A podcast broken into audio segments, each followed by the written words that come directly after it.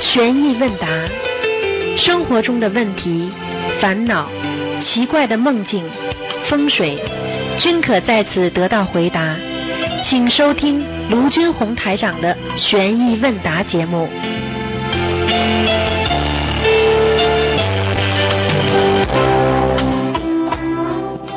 好，听众朋友们，欢迎大家回到我们澳洲东方华语电台。今天是二零一八年一月二十一号，那么星期天是农历的十二月初五啊。那么下个星期三呢，就是啊这个释迦牟尼佛的成道日。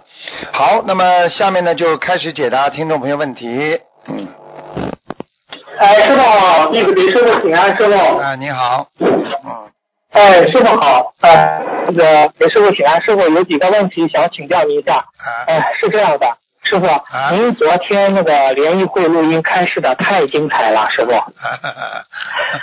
哎，那个师傅您稍微休息休息，人家是人家佛友整理出来了，他们想再他说一下，师傅在昨天的联谊会录音开善积善的方法非常精彩。他说师傅叫我们曾经说过一善解百灾嘛，菩萨也告诉我们一定要行善积德嘛，师傅是这样说的，呃，摘录的是这样说，讲师傅开示的。人人家讲别人不好，自己不讲别人不好，一次一善；人家人家传播别人不好，你去劝他，一次五善。对父母亲一天尊敬不顶撞，一日算一善；工作一天非常努力，一善；尊敬长辈，尊敬领导，一天一善；放生一命一善；小小小命十命为一善，小的生命为十十条命为一善。大命，比如狗、牛为十善，一条大鱼一善，一条黑鱼一善，把死掉的小动物埋葬一条命五善。如果是小的，比如麻雀，五条命一善。安慰有烦恼忧愁的人，一次一善。用米饭喂小鸟、蚂蚁、小虫子等，两次一善。见到伪经劝人不要学为一善。为君王、亲友、父母。知识诵经一卷两善，念佛号千声两善，礼礼佛百拜，为别人拜是两善，为自己拜是一善。讲大乘佛经五人浏览一善，借人财富如期而还，不过期限一善。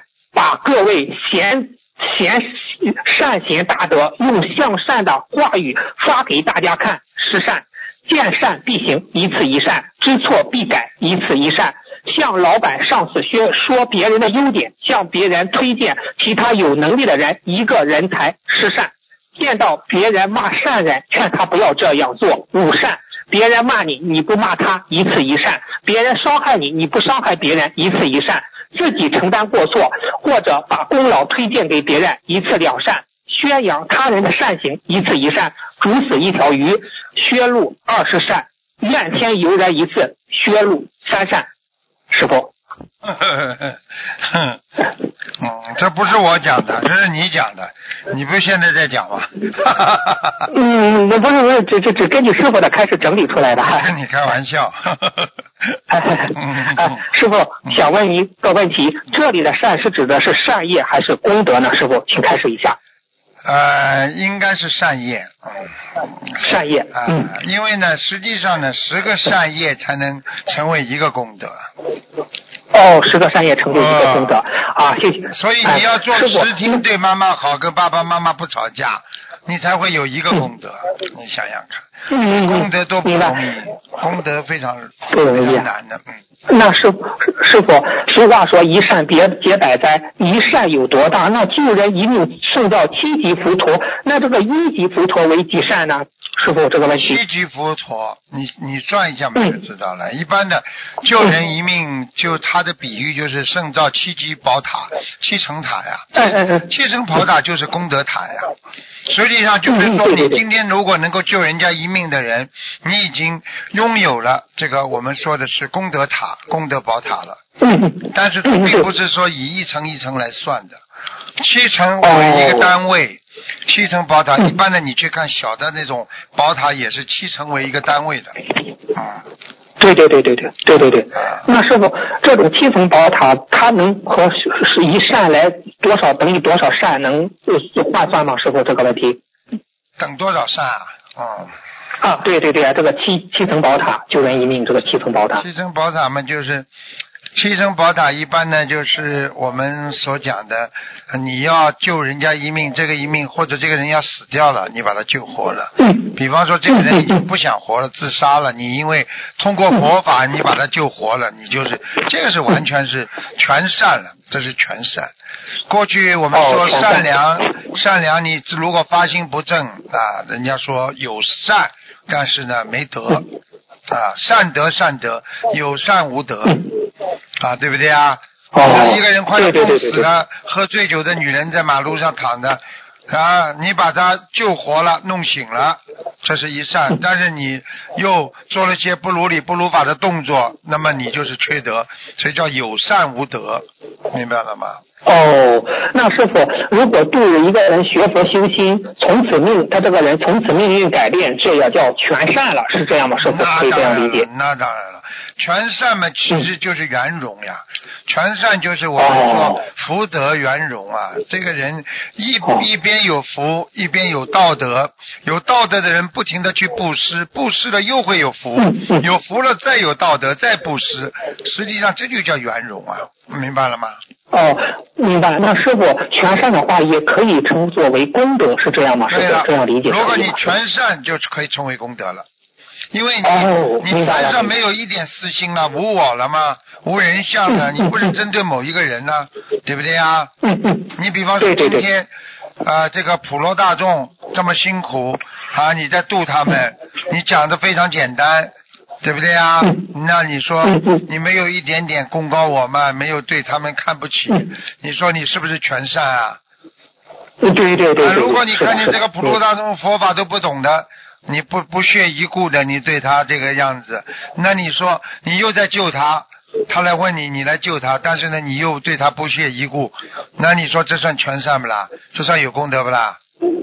嗯，不不算，他这算嗯功德有漏是这样吗？是啊，你在替我教育教育人啊，对不对啊？啊，不不敢不敢。那那师傅师傅，那我问你，那参与设佛台算呃几扇呢？还是佛台至少两扇，至少两扇到五扇。哦，明白了，明白了，明白了，很厉害的。那谢谢师傅。他佛台，你你是帮他捡起了慧命了。哎呀，哎呀，太好了。嗯。哎呀，明白明白。那师傅，您开始过为君王、亲友、父母善知识等诵经一一卷，一次是两善。一卷可包括包括大悲，也可以是大悲咒和礼佛。请问师傅，我们现在念的心经经其他小咒也算一卷吗？那当然这个问题。那当然，这个卷是怎么来的呢？过去古时候，他还没有纸的时候，都是用竹筒上写在竹签上的嘛，对不对啊？对对对对对，对对对，就是这样。所以他把它卷起来就叫一卷。你想想看，一卷两卷嘛，就这么来的呀。所以你想想看，古时候，所以这个这个这个藏经阁里面全是全是这种啊，拉开了之后全是竹啊，竹子啊啊。对对对，对竹子竹子。哎，哦，明白了，明白了吧？那一卷一卷大悲咒也很长了，大悲咒一卷卷卷起来的嘛，一卷嘛啊。明白，那师傅，那给我们的父母一张小房子送一张小房子，算几善呢？师傅，这个问题。那很厉害了，那至少五善到十善了。哎呀，所以你说说看，你好好的念一张小房子给人家，你这个这个这个这个这个，我们说句功德无量啊。功德无量，那师傅，那师傅给我尊师重道，给我们的师傅一张小房子，也算也是很功德无量了，师傅。你去问问，给我小房子的人，你去问问他顺利不顺利？他不顺利，他会他会继续给我的。你去问问他。明白明白明白。明白 明白。谢谢谢谢师傅的慈悲开示。师傅，您开示昨天不是开示吗？煮一次活鱼消二十善，而念一遍礼佛有两善，是否可以理解为煮一次活鱼的业障可以通过念十遍礼佛来消呢？师傅这个问题。其实这个比例应该是恰当的，嗯，恰当的，嗯因为你你杀了一个生命呢，杀了个生命至少十遍吧，所以我平时都是是是平时都叫你们啊、比方说啊十七遍。五遍、嗯十遍，嗯一个小的嘛嗯就是五遍，一边大的嘛就是至少的十三遍、十七遍呢，再大一点不嗯就是二十一遍了，对不对呀？啊，嗯啊，还有一个大的是一百零八遍，那就是到了大的业了，是这样吗？哎呀师傅理解？这是对父母亲、对师傅不尊敬了，这个是这个嗯这个这个这个都是人家说欺师灭祖，这个是大的问题了。一般的，如果你心中存有对师傅、对父母亲非常恶的心念，那么就一百零八遍；只是不当心的犯戒，那就是几遍就可以了。嗯，嗯，明白了，明白了，谢谢师傅的慈悲开始。那请问师傅，行善多少可以作为临临终时最后的考核标准吗？行善的多少可以作为临终最后的考核标准那？当然了，他实际上你靠你平时的行善呀，你想想看，嗯你行善一定积德的呀，积德积的积的多了就是积了功德了呀。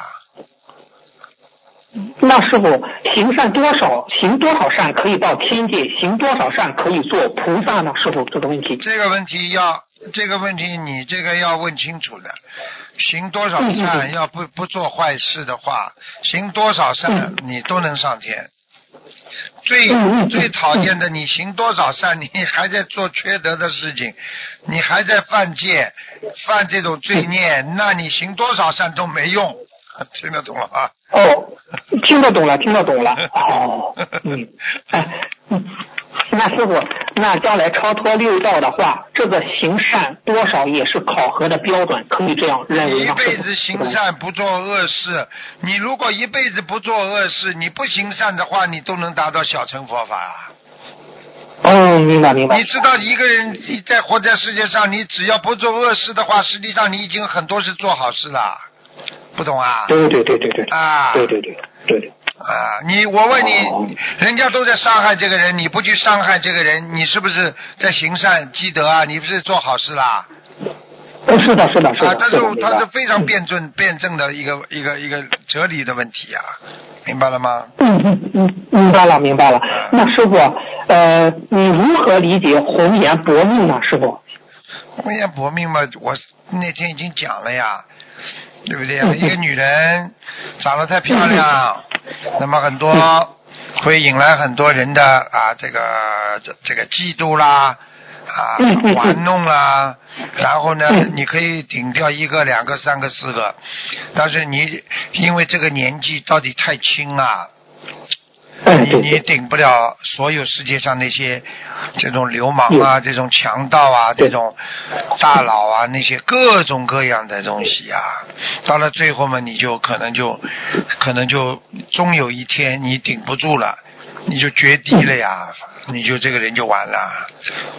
啊好像听说香港好像有一个什么明星也是这样的，太年轻了，太漂亮了，那个时候红的嘞，后来一塌糊涂。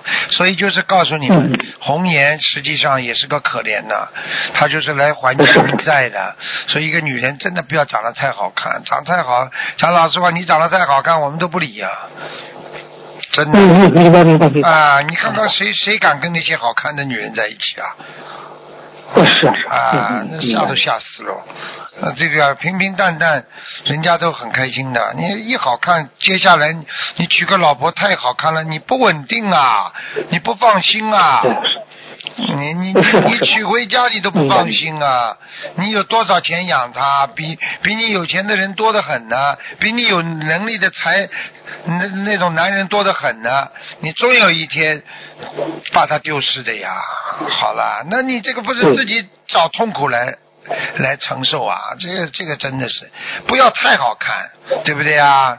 两个眼睛一个鼻子长得比较端正，不要歪歪斜斜嘛，可以啦，对不对啊？嗯对嗯哎对对对，对不对？明白了啊！谢谢师傅的，谢谢师傅的慈悲开示。师傅，哎呀，您您昨天哎，再说一点，这个又摘了，您开示的太精彩了。师傅昨天联谊会针对发脾气的开示是这样说：脾气大的女人生出来的孩子必多死或多病，发大脾气给孩子喂奶，孩子会很快死掉；发小脾气给孩子喂奶，孩子一定生病。发脾气是一切如来都救不了的，嫉妒怨恨人家的心，一切如来金刚天神五通仙都无法救。发脾气火烧功德人，功德林对普通人发脾气一次，怒毁灭一百大劫积累的福德，并抵触顶撞父母的嗔嗔恨发气。佛福薄命浅，请师傅开示一下吧，师傅。福薄命浅，你跟师，你跟自己的爸爸妈妈去顶撞，去跟他翻桌子，你这个人没福气的。你跟对对对对，你比方说你你你已经拜师了，你跟师傅顶撞，你说你这个人有福气不啦？命肯定薄的呀，命薄了嘛，逐出山门了呀。对不对啦？人家人家其他的其他的弟子都不会原原谅你的，人家都很爱师傅，就你一个对师傅不好，人家人家每一个人心里骂你一句，你就是这个被骂的那种业障，你你都承受不住啊啊，对不对？是是是吧？弟子也是忏悔，以前对父母顶撞过，哎呀，是忏悔啊。顶撞过嘛，这个是很正常，问题就是不能骂。顶撞没关系，我的意思就是不能骂你。你比方说以什么为标准的？顶撞了爸爸妈妈没生气，你这个不算大的业的。你如果顶撞了他们，气的嘞，半天讲不出话来。你虽然没有怎么大顶撞，你就是一点点，你把他气的嘞，话都讲不出来，瘫在床上了，中风了。你说业障大不啦？嗯，大大大 啊，就是这样的。那师傅发，你您您开始发脾气，是一切如来都救不了。嗯，您开始一下吧。就是说，当一个人在发脾气的时候。连菩萨、佛都远离他，因为救不了，因为你是在造业的时候，所以人家说，你为什么在造业的时候，菩萨不突然之间跑过来拉住你？因为菩萨他们这种干净的、干净的地方，他们这种思维，他们见不到别人的恶的地方，所以你在行恶的时候，他看不见，他不想看。听得懂了吗？哦，明白了，明白了。我弟子还以为发脾气的时候菩萨突然来了，加持加持他，让他消消火就可以了呢，是很难的，因为发脾气的时候消火，请菩萨来是有的，要你自己念。嗯。你比方说，你发脾气的时候，你马上念观世音菩萨，你救救我啊！那么菩萨才会来帮你消掉。你你在自己根本脑子里没有菩萨的情况下，拼命的骂，闭着眼睛就怎么不不停的骂。你说菩萨怎么救得了你啊？他制止不了你的，明白了吗？是的，是的，是的，明白了，明白了。那师傅，你说对普通人发脾气一次，毁灭一百大劫积累的福德，这么厉害，师傅？啊，就是这么厉害。我问你呀，有的人现在你就知道了嘛？你骂人家一次，人家告你诽谤，你就进监狱了。哎呀，这不是一百大劫呀？你这一百大劫也不一定进监狱啊！现在人家告你诽谤，你就进监狱了。嗯，哎呀，是是是。啊。哎呀，厉害。明白明白。啊。哎呀，这个脾气真，这个这个真是重要啊，师傅。啊，千万脾气代表你的，代表你的修养啊，代表你的境界啊。嗯。啊，明白了，明白了。好，谢谢师傅的慈悲开示。师傅啊，那再问个问题，就是师傅有开示，有有一次开示要一个癌症的同修许愿念十万遍南无大慈大悲救苦救难广大灵感观世音菩萨的圣号，请问师傅这个具有普遍性吗？什么样的情况下可以这样许愿呢？师傅这个问题。就跟一样，觉得菩萨离你很远，觉得菩萨没有在你身边，觉得这菩萨我要求你啊，好像。你这总是不在不到我的梦里来啊，或者怎么样？实际上就是说明你这辈子跟菩萨的缘分比较淡。你淡的话，你就许愿了十万遍，然后大慈大悲救苦救难广大灵感观世音菩萨，就不停的念，念十万遍，手上拿个佛珠啊，一百零八遍，就这么佛珠这么转。转一圈就一百零八遍，十八遍嘛，很快的，很快的，以百为单位，你说说看，不快的很呐？对对对对对，对对对，嗯，对不对啊？嗯，是师傅，他这样念了之后，就增加了他和菩萨之间的缘分了，是这样吗？是这样理解是吧？那当然，当然了，那当然，哦嗯那当然，这个就是马上是啊，这个红旗招展，锣鼓喧天，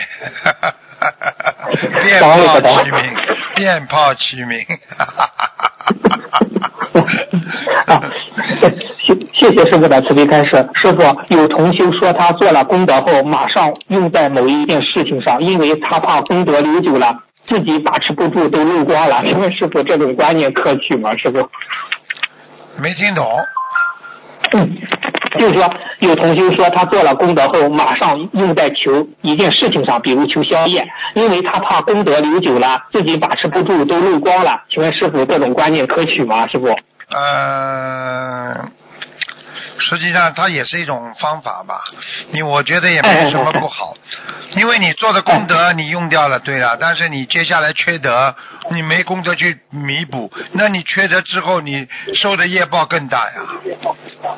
如果你嗯如果你没有用掉的功德，你放在身上，等到你下次缺德的时候，你这个这这大事化小，小事化了呀，哎，明白了，明白了。啊，一样的，嗯，谢谢明。白了吗？嗯，谢谢师傅的慈悲开示。师傅，你一月七号问答节目里，师傅说有些作家换了三四个名字，就是不停的在调节。请问师傅，这样会导致魂魄不齐吗？师傅这个问题。你自己只要人很正，就不会魂魄不齐。嗯嗯。你如果人不正，你就魂魄就啊会不齐。啊，你哦比方，说那师傅，我们学佛念经的人是，你说，你说吧，学佛念经的人干嘛？嗯，我们学佛念经的人是否不需要这样通过改名字来帮我不不不停的这样换几个，而只要通过好好的学佛修心就可以了，改改一个好的就可以了，是这样吗，师傅？能改到一个好的嘛最好了呀。很多人就是改了之后不不行啊，不行再改呀。你比方说举个简单例子，我们在人间修心也是的呀。你修的不好嘛，再再修呀，这有什么关系啦？对不对啊？哦啊，嗯，明白明白明白。哦，很多人嘛啊就是这样的避开的呀，先起个名字主运好，教到教到教到中年之后，一直到开始命运走差了，再换个名字后运好，有的呀，很多人们就这样。哦，啊。是是是。啊，明白了，明白了。嗯，谢谢师傅的慈悲开示。师傅，您一月九日图腾节目里，师傅您说您说您您您这样说，您的法身以后至少会救一个同修三次，请问师傅，这也是命中注定的吗？我们如何努力让师傅的法身多救我们几次？请师傅这个问题，师傅。就是能够接到气场呀，嗯嗯嗯接到气场嘛很多方法了，你比方说打电话，对不对啊？嗯听师傅的录音，嗯听师傅的法会嘛，直接接气场，全部都是接气场。你跟师傅接触的越多，看白话佛法啦，听录音啦，你这个就是跟师傅心和心相应啊。然后这种心相应的话，你就能接到师傅的气场呀。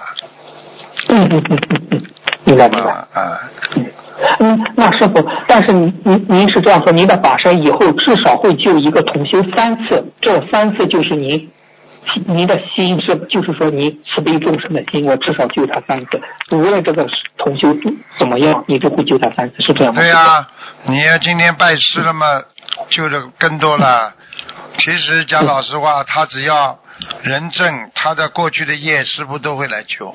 你去看好了，很多人说哦做梦做到师傅的，其实他都是因为现在不造新业，只是他过去的业，嗯师傅来帮他消。是这样的，如果你新业的话，哦我绝对不会去的。现在还在骂骂人，现在还在天天做坏事，还在敛财，还在不听话。你说我法身怎么会去啊？他做不到，明白了吗？我明白了，明白了，啊啊，我我我我明白了啊，是师傅明白，师傅体会到了，哎，明白啊。那就谢谢师傅开示。师傅，请问师傅，有邪念来的时候，我们应该用正念去克服它，还是应该用无念去降服它呢？师傅，这个问题。你是人，你就必须先用正念去克服它，克服它之后才会成为念念无念。嗯，因为你嗯开始的时候，你想把它变成无念来降服它，你你你明明这个东西是错的，你都不知道对的错的，你还一无念，我无所谓，就等于你刚刚做了件坏事，你说我无所谓，人家把你告到法庭上去，你说有所谓无所谓啊？啊，有有有有所谓了啊。对不对啊？嗯，对对对。对对啊，师傅问个有意思的问题，就是说是嗯，这个同修也许是不知道是啥原因，问问师傅，就是在一月十六日的节目里吧，有四个给师傅看图腾的同修，就找师傅看图腾的同修都是属猴的。原来这种师傅情况也存在。他说某次头疼节目里，师傅看到的几个同修都是同一属相，请问师傅这只是巧合吗？还是每次节目都安排了特定某一属相的更容易被看图腾呢？师傅这个问题，这个应该是巧合，嗯。巧合哦，没有没有什么特别的，这四个人可能也是，你要说你要说是是完全巧合呢，他跟天时地利人和有关系的，有关系，有关系。比方说这个时辰正好是对属猴的特别好，他们四个属猴都打进来了。哦，啊，因为有就像现在一样的，明年狗年了，那狗都犯太岁啊，你说巧合不啦？嗯，所有天下的狗全部犯太岁。哦，明白了，明白了。那师傅，您透露一下，您的图腾节目哪位菩萨主管呢？师傅，图腾节目多了，菩萨都来的，护法神都来。哦，护法神都来了，菩萨们看的。上次那个文殊菩萨也来过。哎呀，太好了。所以有时候。有时候呢，因为在广播里呢，有些人相信，有些人不相信，所以你问我这个，我一讲实话，那么有些人不相信的人要开始去乱讲，造口业了。嗯。所以这些问题呢，尽量在电话里少问。嗯。以后法会上见的师傅都没问题的，我给你们开地址开示的时候都可以问，明白吗？嗯，明白明白，谢谢师傅的慈悲开示。请问师傅，有药精者，他属于外膜吗？如果药精者在身上会会引起内膜，也就是心魔吗？师傅这个问题。当然会了，当然会了。你比方说，这个人本来很烦，但是他因为还比较开心，所以他就没有烦了。结果外面正好有件事情让他烦起来了。他接下来正好把家里那件事情也想起来了，怎么内外内外内外一结合，就不是心魔、内心魔和外心魔都一起魔性上升了呀？啊！哦，明白明白。那师傅，我们要经者他属于外魔，这样理解这样说对吗？他这样说。首先呢，要经者你不能把它称为魔。嗯，对对对对。啊，这要精者，比方说讲讲的不好听，你家里的过世的亡人他那些妖精，你说他魔啊？嗯，对对对对对。讲的最不好听嘛，只能说他是鬼呀。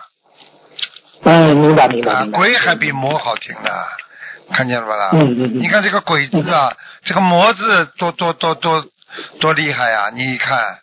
你看，你看见两个字，你看见鬼怕还是看见魔字怕了？这个字，啊魔字啊，那个那个，他那魔字的字是鬼上面有两个木，在一个广字旁啊，再构成一个魔字啊，是不？妈妈以后跟你讲讲这个字的来源。哦，好的好的，期待呀，师傅。嗯，那师傅，嗯，那师傅，我们说要经者可以这样称他们冤亲债主啊，这样对呀，这样嘛最客气了呀。冤亲 债主啊，这是最客气的啦，对不对啊？你也可以称他们他们为灵性，那么其实也是一种比较 soft 的，就是比较软性的称呼，明白吗？冤亲冤亲债主嘛，更软性一点，嗯，更软性一点。哦，明白了，明白了。啊，谢谢谢师傅的慈，谢谢师傅的慈悲开示。那是，那师傅啊，请问一下，如果念经时如果有杂念？会影响念经质量的百分之多少呢？这样要看你杂念的多少了呀。嗯嗯嗯。你的杂念百分之九十的话，你进门一点 一点都念不好，对不对？哦，明白明白明白明白。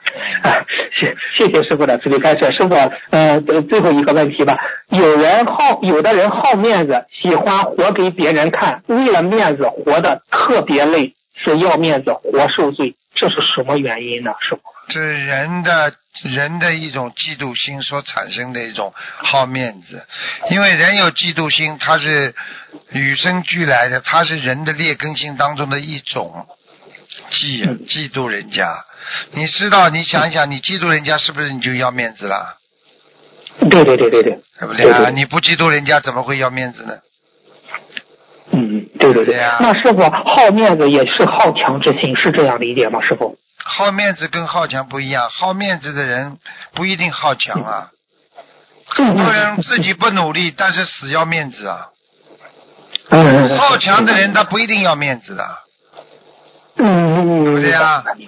啊这个要分开。哦，正能量和负能量要分清。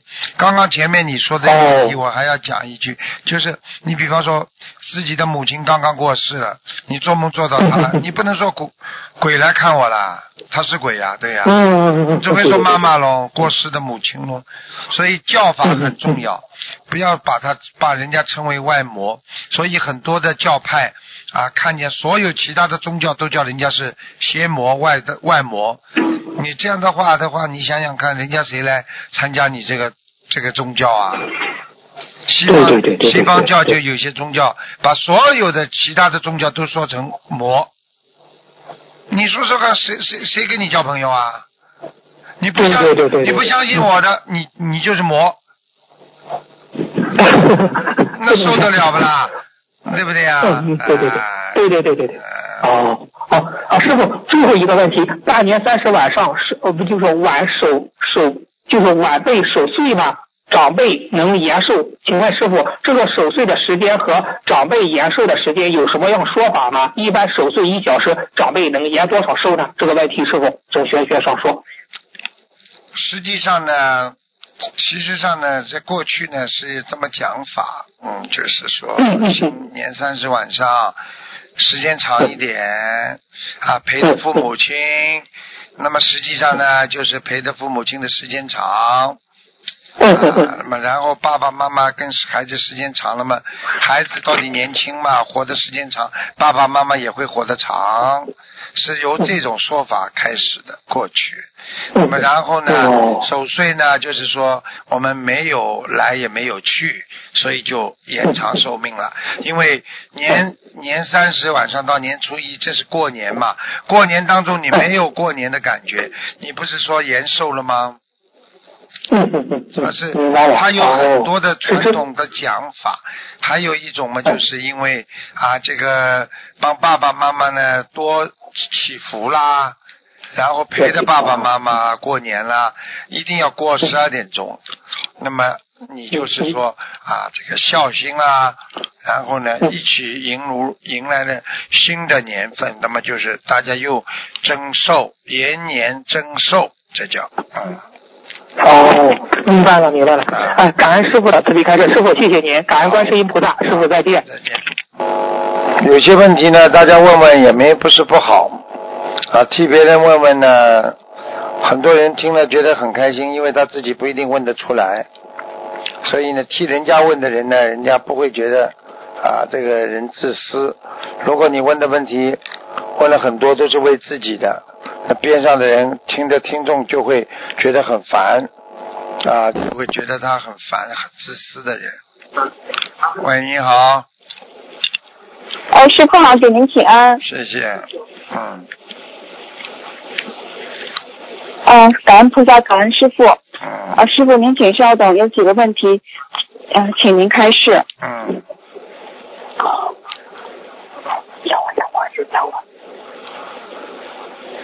啊、师傅，呃，请问在春节、元宵节还有中秋节，嗯、这些团圆性质大日子，还有阴气比较重的，呃像清明节、中元节还有冬至，可以给家人多烧一些自存经文、消灾吉祥神咒吗？可以啊，都可以的。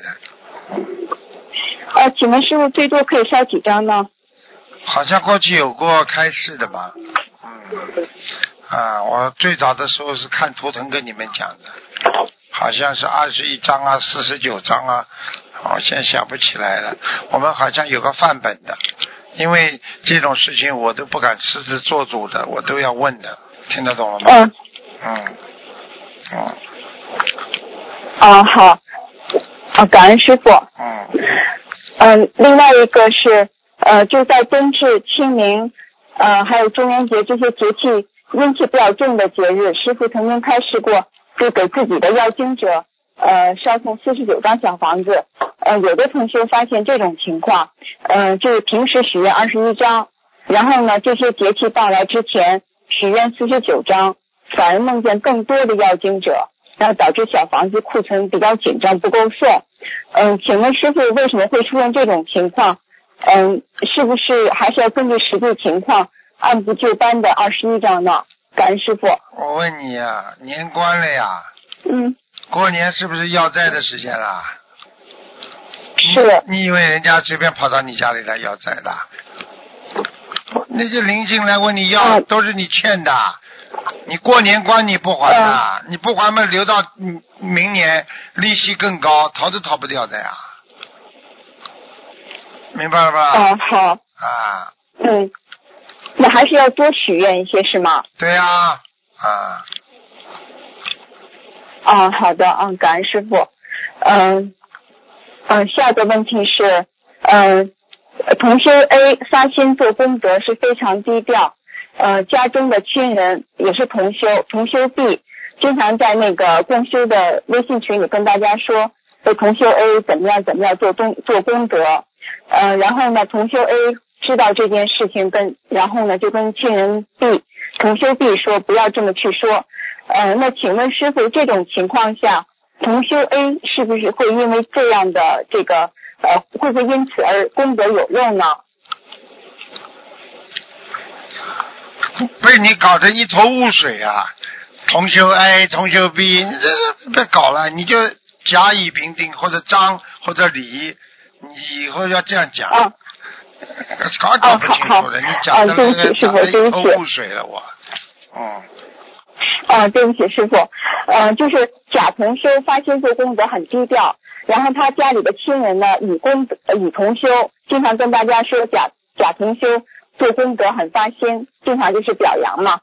然后贾同修知道这件事，就跟乙同修说：“你不要这么去讲。”那请问师傅，这种情况下，甲功德他呃甲同修他会不会出现功德有漏的情况？啊，不会的，不会的。他呢想无相布施，啊乙同修帮他出去嗯讲，不是蛮好的吗？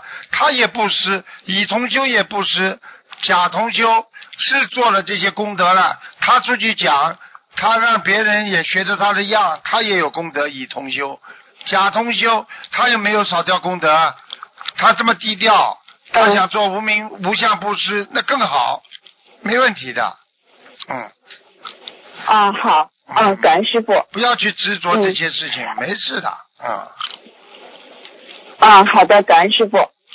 嗯，呃，下一个问题是，呃，同修做梦，然后梦见打通师傅的电话，师傅说有一位非常精进弘法的同修，家里的经济条件不好，然后现实中呢，这位同修没有去上班，精进的弘法，他的家人是在家里挣钱养家的。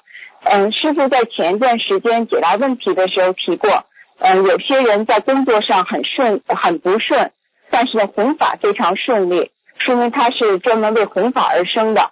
那请问师傅，我们一直讲的是福慧双修，如果家里经济条件不好，导致家中的这个生活不顾，专门去弘法度人，是不是有偏差呢？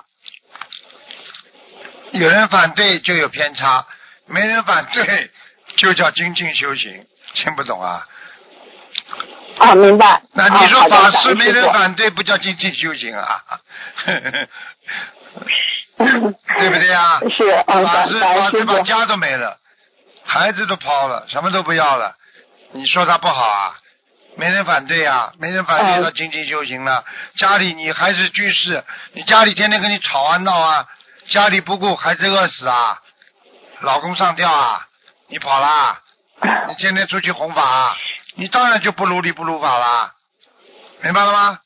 啊啊，感恩师傅，明白。啊，啊，下个问题，呃，就是夫妻双方呢，太太是同修，老公呢不是同修，但是老公通过太太呢认识了很多心灵法门的同修，然后开始和别的同修做生意。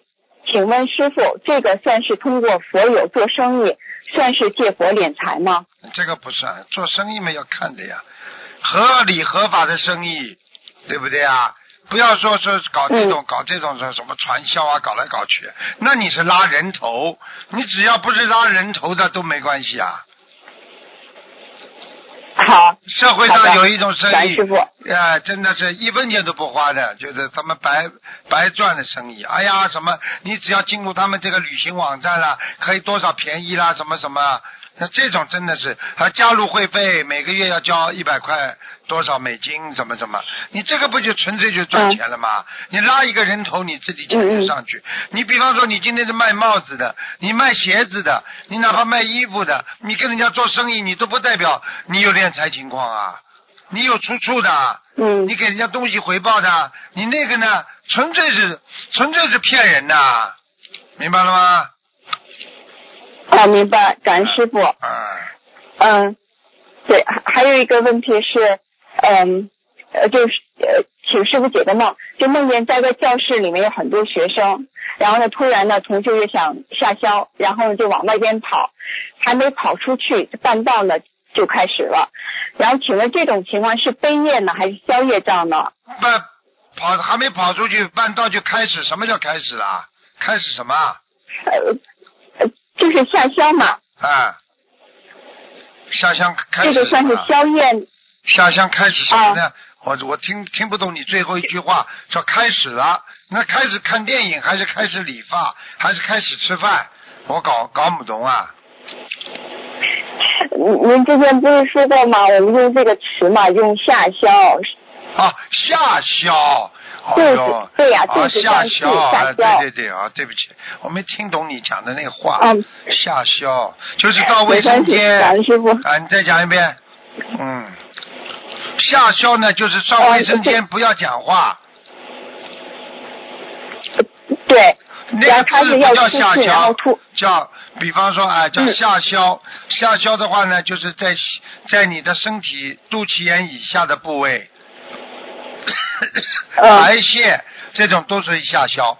所以你在卫生间的时候，嗯比方说在啊这个上厕所的时候，你不要去跟人家讲话，一个浊气容易吸进去，对不对呀？第二个，嗯你在排泄的时候，你下面在下消，在走气，在漏气，你嘴巴一开口又漏气，上下一起漏，你这个人就不行了。你其实你们都不知道啊，你你就是有时候到卫生间你去大解出来的话，你会浑身觉得好像有点累啊，好像没力啊。你们有这嗯感觉吗？嗯，嗯嗯，所以啊，所以不能再讲话了。卫生间里不要去讲话，还聊天呢。很多人一进卫生间啊，吃了吗？呃，饭吃了吗？哦，感恩师傅。啊，感恩您，师傅。如果是在做梦的时候有这个就是身体排气的，就是这个情况，这是宵夜呢还是悲夜呀、啊，呃，在干什么时候啊？吃饭啊？做梦在梦里。啊，在梦里，这个这个很简单，这个说明他的身体正在运行当中啊，没什么问题的。这个呢，排气以后，你们哦就叫一个好听的词，那叫叫下风。OK，好好好，啊明白你们明白。你们都要学的，所以我口误所以啊，嗯没关系。所以很多人真的不懂啊，没文化啊，在在广播里啊，在电 在在在跟人家讲话，那个字不能出来的啊，那个诗笔不能出来的诗笔呀啊。呃尸体的尸，啊那个笔非常非常感恩师傅啊！你们嗯都要学的，以后越来越文明。学佛的人过去在庙里啊，在在一些高级的场所啊，他都不能讲这种很烂的字的，这种字出来，人家会觉得你很没有修养的，明白了吗？嗯，感恩师傅，对，非常非常感恩师傅一直在嗯、弘扬我们中华传统文化。啊现在有了网络，传播速度更快。对啊师。傅一直帮我们就去糟粕刘金华，非常感恩师傅，学了很多东西，还要讲非常感恩师傅我。还要讲一个给你们听听呢。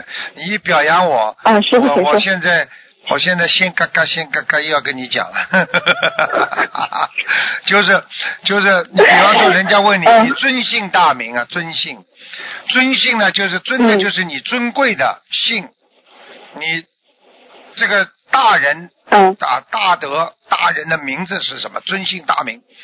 那么对方的回答呢？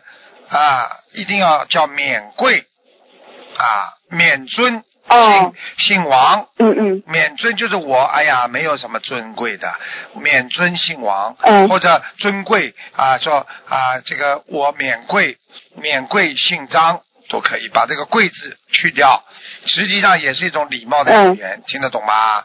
但是呢，明白啊，有一个有一个有一个这个这个这个这个人呢，他他连这个这个这个这个免贵他都没听到过啦。人家说你尊尊贵尊呃贵姓啊？人家问你贵姓啊？他对不对啊？他他问人家，他说你贵姓啊？对方告诉他免贵。哦，你姓免贵呀？哦，你就是免贵呀！哈哈哈真的不是开玩笑的，你你叫免贵啊！你看看师傅，师傅，师傅牙齿里边有一颗牙没了，就是这么笑掉的。可是我也跟您跟您分享一个比较有意思的，因为上一次我打通电话，我刚好走走走开一下，然后我就跟我老公说，我说麻烦你帮我就是拨电话嘛，因为他也不大会讲嘛，我说你要打通电话，我说你要打通电话，打通了你就说那是不等等等等，我会就跟跟师傅说等等就行了，其他什么都不要说。啊。然后呢，他那天他没有打通，我打通了。啊。然后。然后第二天早上，那个就是突然间他就出去玩，然后就回来就说：“哎呀，我想通了，那个我以后开车呢，我不 speeding 了，因为就是这个呃，我这个还是不大好的。”啊。然后就我我们就是好多年，就是就是因为就是他开车就特别快嘛，因为在高速上，嗯，就是开的比较快嘛，然后就一直一直就是吵架。然后就没想到，就是他就帮着我给师傅打电话，虽然没打通，这个都有加持力。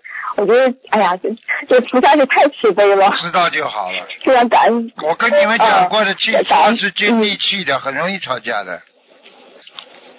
嗯。接地气，对听得懂吗？啊，好吧。嗯。恭喜你啊，好。啊，师傅还有一个还有问题，请稍等啊。那个，嗯，就是我们经常在电视里看到很多魔术，就是那种魔术师的有有非常有名的这些魔术师是真假难辨。请问师傅，这些魔术师真的是有一些超常就超乎常人的能力吗？一般可能是哪个道来的呢？哎，这全假的，魔术都是假的呀。什么超乎能力啊？想象力比较丰富，然后呢，自己锻炼的力一直比较强。就是手快呀，这什么稀奇的？天天练呀，练的你眼睛。